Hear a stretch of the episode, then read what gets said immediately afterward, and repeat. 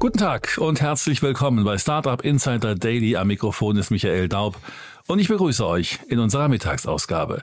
Wir haben uns heute anlässlich einer Finanzierungsrunde in Höhe von 15,9 Millionen Euro Christian Ritosek, Co-Founder und CEO von Candice, eingeladen.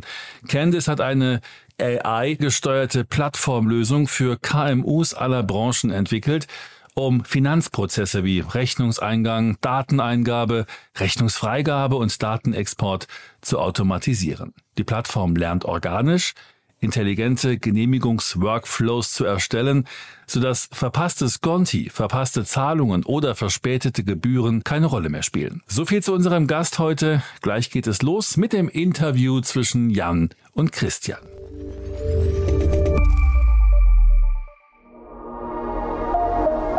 Werbung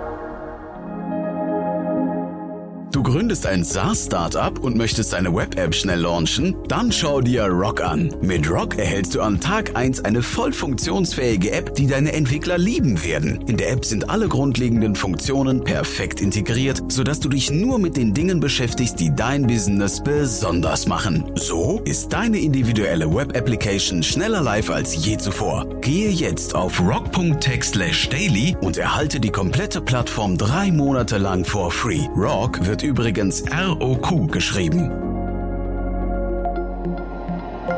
Das war die Werbung. Und jetzt geht es weiter mit Startup Insider Daily. Interview. Sehr schön, ja, ich freue mich. Christian Ritosex hier, Co-Founder und CEO von Candice. Hallo Christian. Hallo Jan, hi, Servus und Moin Moin. freue mich sehr, dass wir sprechen.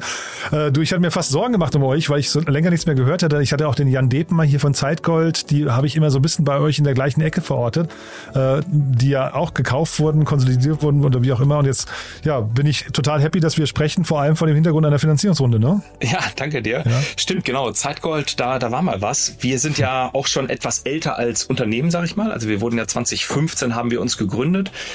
Ähm, damals noch als als Lösung. Wir haben viel Beratung gemacht, Digitalberatung für Unternehmen, für Steuerkanzleien. Daraus haben wir dann eine SaaS-Software entwickelt mit der Vision, Buchhaltung für kleine Unternehmen zu automatisieren. Also mit kleinen Unternehmen meine ich Unternehmen, die so bis zu zehn Mitarbeitern haben. Und mit Buchhaltung automatisieren meine ich wirklich Buchhaltung automatisieren. Also vom Rechnungseingang, Rechnungsausgang, Verbuchung, mit allem Pipapo. Und das haben wir, das lief auch ganz gut, sag ich mal, bis so 2019. Und da haben wir gemerkt, dass wir von immer größeren Unternehmen kontaktiert wurden, die uns einfach, die auf uns aufmerksam geworden sind, die aber nicht die komplette Buchhaltung automatisiert und digitalisiert haben wollten, sondern einen Teilprozess. Und zwar mhm. ähm, Accounts Payable Prozesse, Rechnungseingangsprozesse, Rechnungsmanagement Prozesse. Und dann haben wir in 2019, ähm, Anfang 2020 die Entscheidung getroffen, auf diese Unternehmen den Fokus zu legen und einen Product Shift letztendlich zu machen quasi die kleineren Unternehmen nicht mehr zu bedienen mit unserer Lösung und uns auf die größeren zu fokussieren. Und das funktioniert seit 2020 ja sehr gut. Und die Finanzierungsrunde ist jetzt der erste Beweis dafür. Mhm. Über die müssen wir gleich noch mal im Detail sprechen natürlich, aber lass uns noch mal kurz bei diesem äh, Product Shift, wie du es nennst, äh, äh, ähm, kurz drüber sprechen. Das ist ja so aus Management-Sicht eine ziemliche Herausforderung, oder? Es ist eine Herausforderung gewesen, das ist richtig und wir haben es ja, wir haben es dann irgendwie geschafft, aber es war natürlich eine harte Entscheidung, die wir getroffen haben, weil wir haben dieses, dieses ähm, Produkt lange dann noch mit uns rum oder haben wir mit uns rumgetragen, sag ich mal und konnten uns nicht wirklich zu der Entscheidung durchringen, ähm, uns auf ein Produkt zu fokussieren, obwohl natürlich dann auch von Investoren der, der Ratschlag kam, wirklich ein Produkt weiterzutreiben. Und irgendwann haben wir dann die Entscheidung getroffen, okay, lass uns jetzt auf, auf ein Produkt fokussieren und, und dann die Company darauf auszurichten. Mhm. Wir haben die dann so gesplittet, dass, dass ein kleiner Teil unserer Company halt das, das alte Produkt letztendlich, hm, ich sag mal, noch abgemanagt hat und das, das existiert auch heute noch und ist Cashflow positiv. Das, das, das läuft halt auch noch und das nutzen auch Nutzer. Aber der Großteil der Company, und damit meine ich jetzt 98 Prozent, fokussieren sich wirklich auf den, den Aufbau von Candice. Mhm. Das heißt, man kann erstmal einen Haken dran machen, sagen, äh, trotz aller, trotz aller Widrigkeiten hat sich das gelohnt für euch. Ja, definitiv. Es hat ja. sich gelohnt. Ja. ja. Ähm, gibt's da, gibt's da noch Wissenswertes, was man teilen kann? Ähm, weil ich kann mir schon vorstellen, das ist so ein Punkt, an dem immer wieder mal Unternehmerinnen und Unternehmer stehen, dass sie halt irgendwie sich fragen, ich habe irgendwie, ähm, ich weiß nicht, ich bekomme Signale aus einer Ecke, wo ich es ursprünglich nicht erwartet habe und ähm, ja, soll ich jetzt darauf reagieren oder nicht? Ne? Ja, äh, total. Das, das bekommen viele Unternehmer und wir haben uns auch wirklich, wie gesagt, schwer getan mit der Entscheidung. Und das ist ein Tipp, den ich auf jeden Fall jedem Unternehmer an, äh, ans Herz legen würde, dass man solche harten Entscheidungen, wenn die Signale immer lauter werden, dass man dann über sein Ego springt oder über seine, ich sag mal, man startet ja ein Unternehmen mit einer bestimmten Vision, mit einer bestimmten Strategie und wenn man dann merkt, hey, etwas anderes funktioniert viel besser, dann soll man nicht zu sehr an dem Alten hängen und und dann einfach eine harte Entscheidung treffen, mhm. das zu machen, was funktioniert. Wie habt ihr in dem Moment eure, eure, sag mal, so den Kern eures Unternehmens identifiziert? War das quasi die Technologie, die hinter den, den Kern gebildet hat? Also das, was quasi das Fundament, was, das was bleiben kann? Oder war es das Team oder war es, weiß gar nicht, war es, waren es die Prozesse? Vielleicht kannst du mal kurz nochmal beschreiben, was so geblieben ist. Also vielleicht diesen Schritt von dem, was vorher mal da war, zu dem, wo ihr heute steht. Genau, also was, was geblieben ist, ist definitiv die IP. Das Schöne war, also wir haben ja jetzt kom keinen kompletten Pivot gemacht. Wir haben mhm. jetzt nicht angefangen, Bonbons zu verkaufen, sondern wir sind in unserem Bereich geblieben, ich sag mal, Accounting, Buchhaltungsprozesse mhm. und konnten die IP mitnehmen, in eine neue Plattform übertragen. Und auch das Kernteam, also die, die ältesten Mitarbeiter, die wir haben, die sind heute auch noch bei uns und auch in Managementpositionen unterwegs. Hm. Nee, also finde ich, finde ich sehr, sehr spannend, muss ich sagen. Ich, wie gesagt, ich äh, habe so einen Prozess noch nicht hinter mir, aber ich kann mir schon echt vorstellen, da, da das bereitet einem echt auch ein, ein bisschen Kopfzerbrechen. Ne? Aber ähm, ja, lass uns mal drüber sprechen, wie, wie ist jetzt nach vorne raus weiter. Also, ne? also genau. schlagen wir das Kapitel mal zu. Ähm, der Markt, mit dem ihr euch jetzt beschäftigt, der ist wahrscheinlich grenzenlos groß, ne?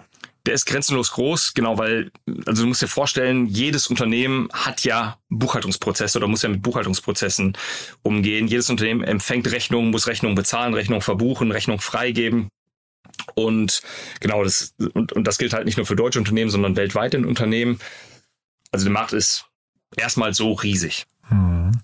Ähm, wo steht ihr da jetzt heute genau? Also kann, kannst du uns dazu ein paar, ein paar Zahlen geben oder ein paar Einblicke? Also ich vielleicht damit verbunden auch mal, wie teuer ist denn eigentlich euer Produkt? Genau, also wir sind, ich sag, sag mal, ab 2019, ab 2020 sind wir jetzt so gewachsen, dass wir knapp viereinhalbtausend ähm, Unternehmen bedienen, die unsere Software nutzen. Wir haben mehr als 50.000 Nutzer, mehr als 200 Steuerberatungen und, und Partner. Und was halt ganz spannend ist, ähm, ist, dass wir eine wichtige Kennzahl bei uns ist das Rechnungsvolumen, das wir im Monat prozessieren. Also der, mhm. ich sag mal, der Eurobetrag, der unten auf den Rechnungen steht. Und bei 2019, als wir angefangen haben, waren das so knapp 100, 200 Millionen Euro im Quartal. Mhm. 2020 wurden dann das ungefähr eine Milliarde. 2021 waren das bei drei Milliarden. Und jetzt in diesem Quartal haben wir acht Milliarden Euro geknackt. Und da sieht man, dass das, ja, dass das schön, eine schöne Wachstumskurve ist. Jetzt wäre es natürlich schön, ihr werdet prozentual daran beteiligt, ne? Irgendwie an den. ja, ich weiß gar nicht, kriegt man das irgendwann mal hin, dass man so ein Provisionsmodell, der ist wahrscheinlich utopisch, ne? Äh, ihr seid naja, wahrscheinlich im reinen SaaS-Business unterwegs, ne? Wir sind im reinen SaaS-Business unterwegs, ja, aber wir sehen uns als Plattform, also nicht nur als Software, sondern als Plattform und schließen ja auch dann ähm, Third-Party-Provider an, die über die wir dieses Rechnungsvolumen, was wir da haben, halt auch monetarisieren können. Also es geht zum einen in, in, in den Bereich Kreditkarten, Aha. dass wir Kreditkarten herausgeben an unsere Kunden, damit die ihre ähm, internen Finanzprozesse besser managen können. Das geht in den Bereich Payments direkt aus Candice heraus, also dass du gar nicht mehr das Payment aus der Bank heraus initiieren musst, sondern das über unsere Software läuft und auch in den Bereich so kurz, also Pre-Financing of Invoices, dass wir sagen, ja, dass wir Unternehmen sagen können, hey, ja. genau richtig. Also dass wir sagen können, hey, guck mal, du hast jetzt hier 200.000 Euro, die du bezahlen musst. Möchtest du das nicht in Tranchen bezahlen, irgendwie 20 mal 10.000 Euro? Also in den das ist eine Möglichkeit, wie wir das Volumen monetarisieren können. Ja, Kreditkarten hast du gesagt, wahrscheinlich sogar auch Kredite mal irgendwann, ne? Das war Fremdkapital könnte ja theoretisch auch ein Modul sein, was ihr mit anbietet. Richtig, genau. Und wir werden auch in der Tat angegangen von, also wir bekommen super viele Inbound-Leads von, von Providern aus diesem Bereich, weil die halt sehen, ich veröffentliche hin und wieder mal unser, mhm. unser Rechnungsvolumen und die sehen, mhm. wow, okay, da ist ein riesen, riesig, riesiges Volumen, ja. auf das wir zugreifen können. Mhm. Genau, aber das, das sind gerade Überlegungen, in die es geht. Nee, sehr spannend. Aber ich hatte nach euren Preisen gefragt, weil ich die Preise, also da steht überall nur Angebot erhalten, wenn man bei euch auf der Seite ist. Ne? Und da ist aber der, das Rechnungsvolumen gar nicht die Kennzahl, sondern da geht es um die Art der, oder die Menge der Dokumente, ne? Genau, richtig. Es geht um, also wir haben so ein, so ein dreischneidiges Preismodell. Es geht um die Art der Dokumente, um die ähm, Anzahl der Unternehmen, die du aufkennst hast, weil typischerweise mhm. hat ein Kunde bei uns mehrere Unternehmen, mehrere Tochtergesellschaften, weil unsere Zielgruppe sind mittlerweile Kunden, diese zwischen, ich sag mal, ab 25 macht Sinn, bis, bis hin zu 1000 Mitarbeitern haben mhm. und die, die meisten Unternehmen haben halt mehrere Tochtergesellschaften und die Anzahl der User. Also das ist, deswegen sind die Preise bei uns auch relativ ähm, es gibt kein wirkliches Standard-Pricing, mhm. weil wir schauen müssen, wie, welche Besonderheiten gibt es von Unternehmen zu Unternehmen. Mhm. Trotzdem, so ein riesengroßer Markt hat ja das Problem, dann verzettelt man sich gerne, ne? man, man weiß gar nicht, wie man priorisieren soll, defokussiert sich leicht. Ähm, wie geht ihr da vor? Ja, total. Also wir sind wir sind ähm, sehr stark, sag ich mal, also wir, wir sind fokussiert halt auf diesen Rechnungseingangsmanagement-Bereich äh, machen alles, was, was quasi zum Rechnungseingangsmanagement gehört. Ne? Also du musst dir vorstellen, momentan läuft der Rechnungsmanagement sehr manuell ab. Wir nennen, wir sagen, dass Unternehmen gefangen sind in dem, wir nennen das intern Triangle of Disaster, also Disaster-Dreieck zwischen Excel, E-Mail und Unterschriftenmappen. Okay. Du hast den, den ein Rechnungsprozess geht ja vom Rechnungseingang, also da muss sich wirklich jemand an den E-Mail-Accounts einloggen, äh, Post öffnen und die Rechnungen zusammenstellen, dann Daten aus den Rechnungen erfassen, Freigabeprozesse anstoßen, also muss sagen, hey, die Rechnung muss freigegeben werden vom Marketing-Mitarbeiter, der von der Finanzmitarbeiterin und so weiter. Da müssen Zahlungslisten erstellt werden ähm, und die Rechnung verbucht werden. Und das dauert, also musst dir vorstellen, im Schnitt dauert es dass eine Rechnung durchs Unternehmen läuft knapp zwölf Tage. Es kostet zehn Euro pro Rechnung, weil es durch so viele Hände läuft und du hast Fehlerquoten im Prozess. Also mhm. recht hohe, sogar knapp drei bis vier Prozent aller Rechnungen sind irgendwie fehlerhaft. Das kann sein, dass eine Rechnung falsch verbucht wird. Das kann aber auch sein, dass eine Rechnung doppelt gezahlt Krass, wird. Eine, die per PDF kommt und eine per, per Post. Die wird einfach doppelt gezahlt. Das ist kein Witz, das passiert bei sehr vielen Unternehmen. Und unsere Software automatisiert diesen Prozess. Ne? Also mhm. ähm, ist angeschlossen an Systeme von Lieferanten. Lieferanten tippen die, die, die Rechnung oder schicken die Rechnung direkt an Candice. Die Daten werden erfasst. Ähm, Rechnungsfreigabeprozesse angeschlossen oder angestoßen, Paymentlisten erstellt und dann äh, letztendlich die Rechnung verbucht.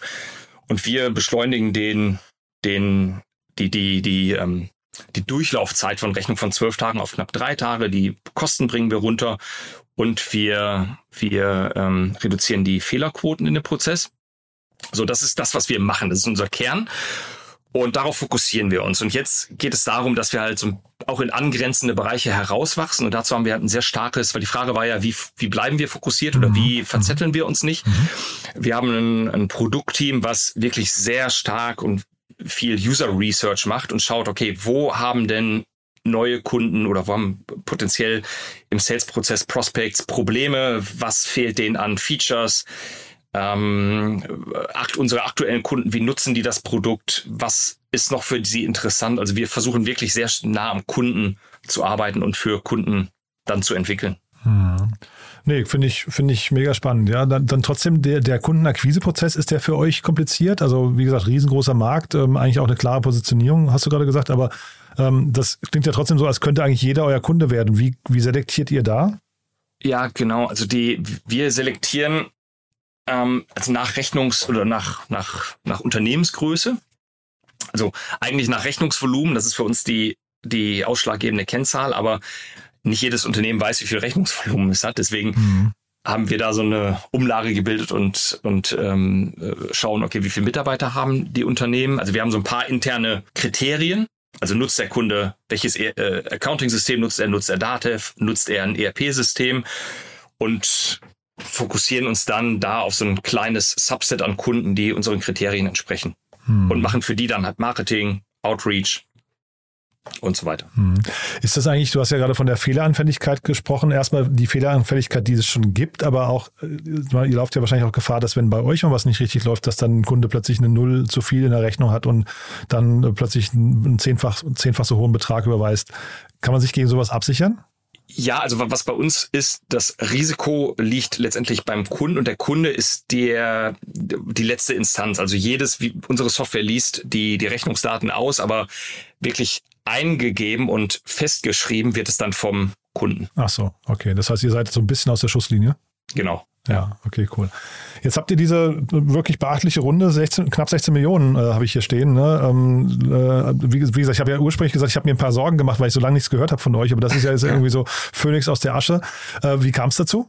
Genau, also wie, wie kam es dazu? Wir haben über die letzten Jahre, also von, von 2019 bis jetzt, ein sehr gutes Wachstum gezeigt. Und ähm, gerade auch mit der Aussicht jetzt in den in den, ich sag mal, die, dieses Rechnungsvolumen zu monetarisieren, äh, shiften wir auch von weg von einem reinen Accounting-Anbieter hin zu einem Fintech-Unternehmen. Und deswegen ähm, ist Viola Fintech auf uns aufmerksam geworden, die einen sehr äh, starken Fin also ist ein Fintech-Fonds. Mhm.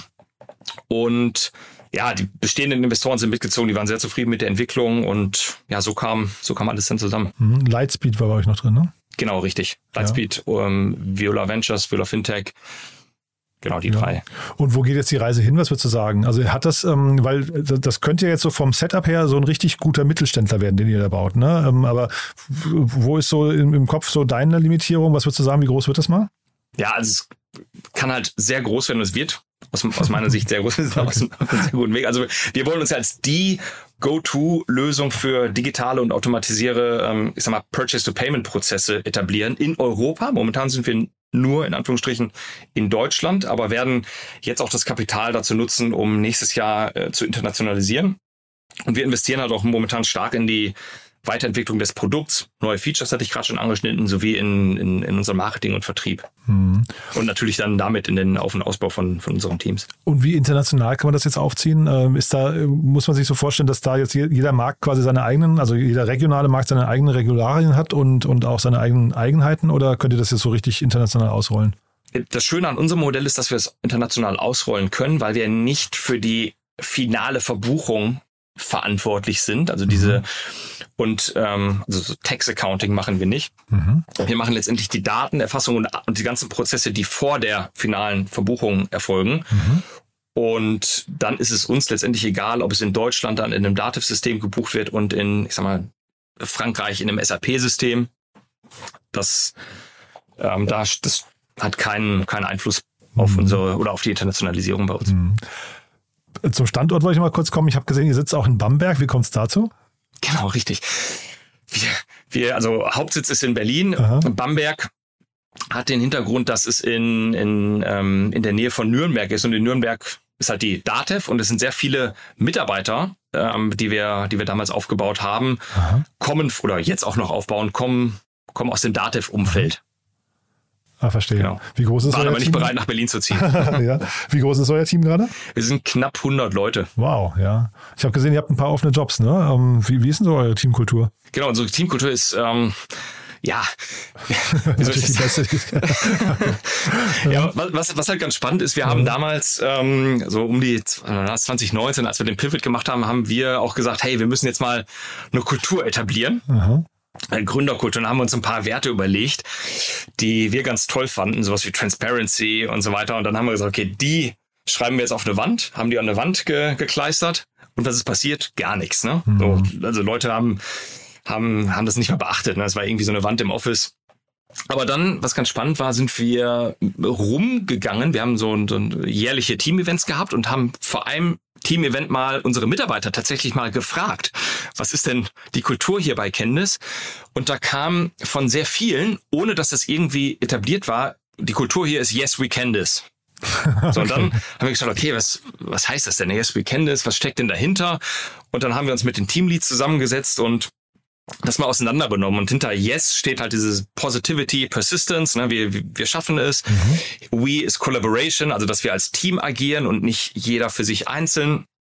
Ken ist für ähm, Learning and Improvement, also wir, wir, wir sind, wir haben eine sehr starke Lernkultur, also wir wir ähm, geben sehr viel auch für unsere Mitarbeiter aus, Trainings ähm, und schauen, dass die Mitarbeiter sich halt auch weiterentwickeln. Und das steht für Focus und Ownership, also dass wir sehr fokussiert unsere Themen abarbeiten. Deswegen auch, das passt ganz gut, wo du meintest, ähm, wie, wie, wie schafft ihr es, dass wir, dass ihr nicht distracted werdet, mhm. weil das halt in unserer Kultur verankert ist. Und das, ja, das, das leben wir hier. Mega cool, muss ich sagen. Was kann schiefgehen? Tja, was kann schiefgehen? Also äh, schiefgehen können, können, können viele Dinge ähm, dieses, dieses Verzetteln, ich glaube, das war das Größte, was wir das, das größte Risiko ist halt immer in dem Verzetteln, ne? Ähm, das ist damals fast schief gegangen. Also damals hätte, hätten wir uns fast verzettelt, weil wir, als wir angefangen haben, so viele Optionen hatten. Mhm. Wie gesagt, Buchhaltungsautomatisierung für kleine Unternehmen. Mhm. Ähm, äh, Rechnungseingang, Rechnungsausgang, äh, Scanner angeboten und das alles pipapo. Ähm, da sind wir jetzt richtig gut geworden, deswegen ist das Risiko, dass es schief geht, jetzt sehr minimiert. Mhm. Aber das, äh, also die Optionen sind ja heute auch noch da, ne? Wenn du sagst, eine, Pla also eine Plattform, da gibt es ja quasi jetzt jede Menge Möglichkeiten an Partnern, die man draufschalten könnte und jeder Partner bringt ja einen gewissen Aufwand mit sich, ne?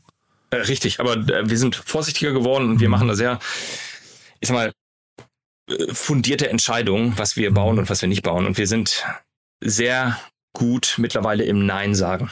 Ja, das höre ich immer wieder. Das ist so das Wichtigste, was man, was man können muss. Ne? Aber trotzdem vielleicht diese fundierte Entscheidung, dieses Nein Wann, wann kommt das immer oder wann kommt man ja? Vielleicht so rumgefragt? Was, was halt auch ganz gut ist bei uns, wir haben, ähm, wo du gerade von Kultur sprichst, nochmal da äh, hin zurück, wir haben eine sehr gute Konfliktfähigkeit entwickelt mhm. hier bei Candice. Also es ist jetzt nicht nur, weil ich als CEO sage, hey, wir müssen das machen, dann wird's gemacht, sondern dann kann ich mich erstmal mit unserem Head of Product rumschlagen, mit unserem CTO, mit, mit allen möglichen Leuten und, und dann haben wir wirklich Konfliktgespräche. Aha. Und dadurch entwickelt sich, entwickeln sich Ideen oder ich sehe ein, warum eine Idee, die ich habe, vielleicht noch nicht durchdacht genug ist und ich vielleicht noch mal ein bisschen mehr Zeit da rein investieren sollte, die zu durchdenken. Und ja, kommen meistens, wenn alle oder ein Großteil überzeugt ist und eine Einigkeit besteht, dass, dass irgendein Feature sehr erfolgsversprechend ist. Aber für dich dann auch, also nicht nur ein Product Shift, sondern auch ein kleiner Mindshift, das muss man ja auch zulassen als, als Gründer und Geschäftsführer, ne? Ja, total. Ja. Und ich mache da keinen Hehl draus. Das fiel mir am Anfang sehr schwer. Mhm.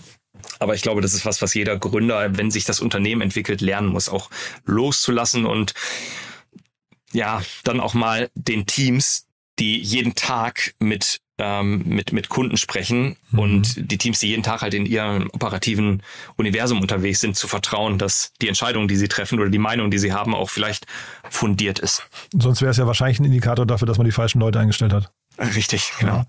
Cool, Christian. Du, da hat mir das großen Spaß gemacht. Ein, also ein schönes Update, muss ich sagen. Wie gesagt, äh, Zeitgold, habt ihr auf die immer mal geschielt? Das war für mich eher so ein Wettbewerber eine Zeit lang von euch, oder? Ja, das war nicht wirklich ein Wettbewerber. Ach so.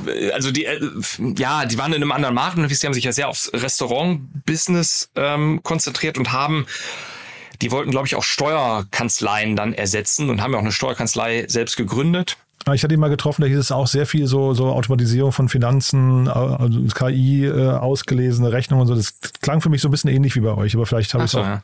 ja. okay, also war ja, jetzt also nicht, war jetzt nicht ein logischer, ein, eine logische Brücke zu sagen, Zeitgold wurde verkauft, deswegen hat der Markt nicht funktioniert demnach, ja. Nee, nee, nee. Also ich glaube, bei Zeitgold war ja auch noch das, das Problem, was sie hatten. Die, die sind ja während der Corona-Krise, dadurch, dass sie einen starken Restaurantfokus hatten ähm, und da die Restaurants am Anfang nicht gut liefen, mhm. hatten da natürlich auch nochmal andere Probleme. Aber ich haben bin da nicht so in den Details. Ne? Haben wir denn was Wichtiges vergessen? Boah, ich glaube, nee, das war sehr, ähm, sehr umfangreich. Ja, war auch hoch. Ich bin happy erstmal. Cool. But there is one more thing. One More Thing wird präsentiert von OMR Reviews. Finde die richtige Software für dein Business. Christian, wie gesagt, super Gespräch, muss ich sagen. Als letzte Frage, wie immer, wir haben eine Kooperation mit OMR Reviews und deswegen bitten wir jeden unserer Gäste hier nochmal ein Tool vorzustellen, das sie ja gerne weiterempfehlen möchten oder einen Geheimtipp oder so. Bin gespannt, was du mitgebracht hast. Genau, Tooltip, also alles jetzt in, in der Zeit ähm, durch Corona, alles was mit Collaboration zu tun hat. Wir nutzen intern halt G Suite, Notion und Miro und wenn ich einen Tipp geben sollte von, von den dreien, ich glaube ist Miro, das das Tool. Du kannst halt sehr schnell äh, Brainstormings machen, kannst mit Teams dich schnell äh, das als Whiteboard nutzen, mhm. Gedanken strukturieren. Also das nutzen wir hier extensiv und ich habe letztens sehr schlucken müssen, als ich die monatliche Rechnung von denen gesehen habe. Das machen die schon gut, ne? Ja.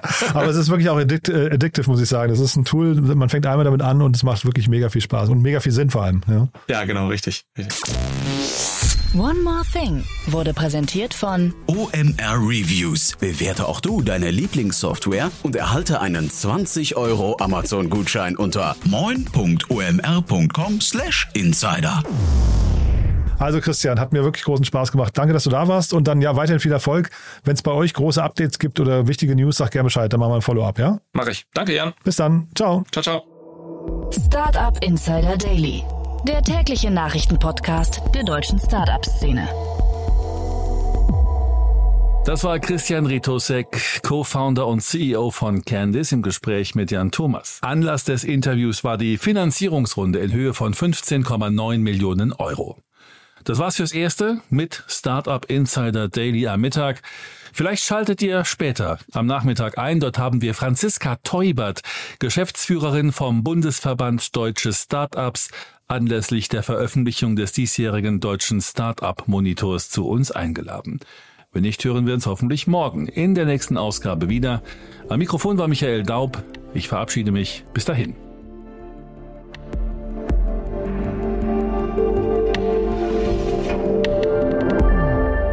Das war Startup Insider Daily, der tägliche Podcast der deutschen Startup-Szene. Falls dir der Podcast gefallen hat, gib uns doch bitte 5 Sterne bei Apple Podcast und hinterlasse eine kurze Rezension. Damit hilfst du uns, diesen Podcast bekannter zu machen. Und natürlich freuen wir uns, wenn du deinen Freunden, Bekannten und Kollegen von diesem Podcast erzählst. Abonniere Startup Insider Daily noch heute auf Spotify, Apple Podcast oder Amazon Music oder in deiner Lieblings-Audio-App.